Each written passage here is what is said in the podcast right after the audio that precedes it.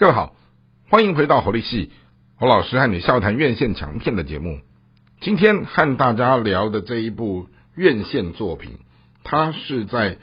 二零二三年。哦，在新春档期之后，二月上映的一部非常好看的动作片。那这一部韩国的动作片，它的片名叫做《火线交涉》。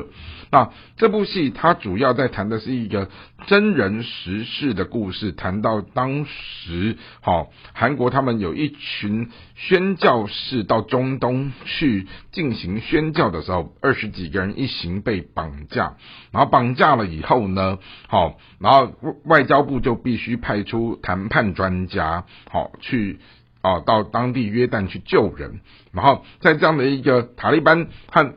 交涉的过程当中，哈就引发了许多高潮迭起的这些谈判的事件。好，然后因着这样的一个呃抽丝剥茧的过程当中，和这些所谓的恐怖分子交涉的时候，好，然后如何？在这么多人一行二十几个人当中去把这些人质救出来，其实对于主人翁是有相当程度的压力。然后再加上说，外交派去的这外交部派去的这位谈判专家和当地的国情局的这一位在地的这位干员，好，他们两个人个性是不合的，好，所以因此呢，在呃所谓的角色设定上，他又有一些人物的张力跟人物的冲突在这里头，但。非常好玩的是，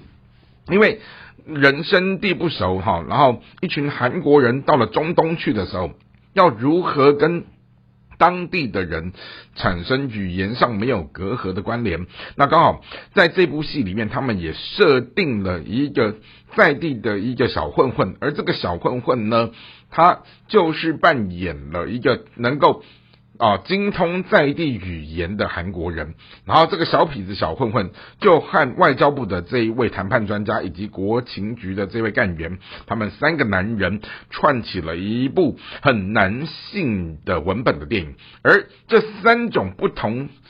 不同质感的男人，哈，他分别是由韩国的一位哈。非常厉害的演员，他是得过青龙奖跟大钟奖的双料影帝，而这个戏精，哦，今年五十二岁，哦，他演过大大小小的作品，那他的许多的作品在。千变万化的角色当中，都是让人家叫好叫座的。他叫黄正敏，而黄正敏呢，他这个所谓的百变的男演员，这次扮演这样的一个外交部的谈判专家的时候，他的整个戏剧张力的尺度拿捏的之好哈，真的是让人家大为赞叹。那另外一位跟黄正敏搭配第二男主角的，他就是前一段时间在韩剧里面哈非常受欢迎的《爱的》。迫降的这位帅的不得了的男明星叫玄彬，而玄彬这次走上大荧幕的时候，一听到是要跟黄正敏这位戏精大哥大合作的时候，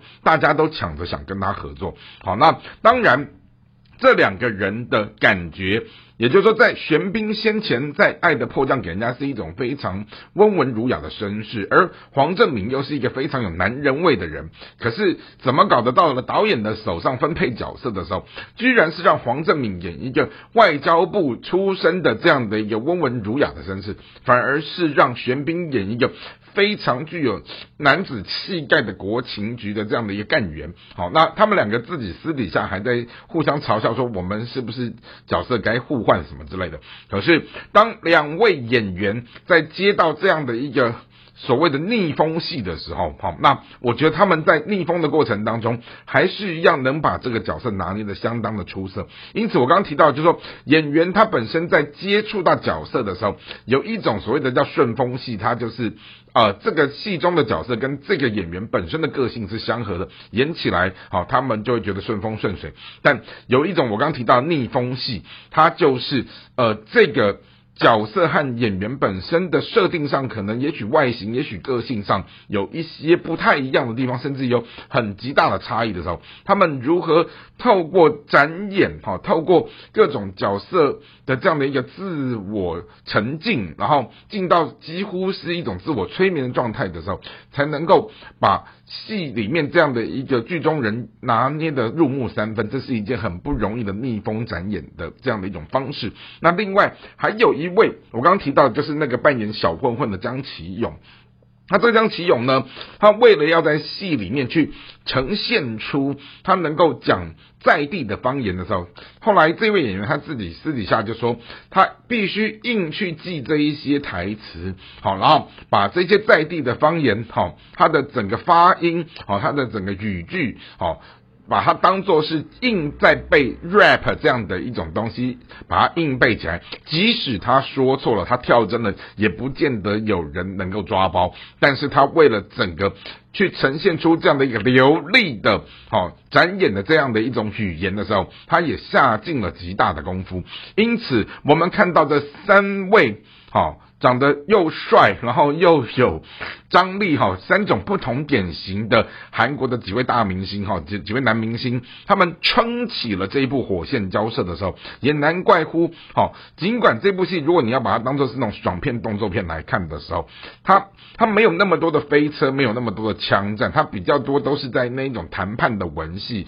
或者是在什么行球的过程当中哈，就是这一种虐心的东西。好，你如果要看什么枪战，看什么。赛车这个东西，它里面相对没有那么多，但你去看这三个男演员，尤其我不要讲多，就光讲一个黄正敏，你去看他的那一种呃入木三分的表演，哈，真真的就是值回票价。那当然买黄正敏附赠玄彬跟张启勇的时候，好，这也是在这部戏当中，好，整个制作团队送给全球影迷，好，一个非常棒的礼物跟惊喜。因此，火线交涉在。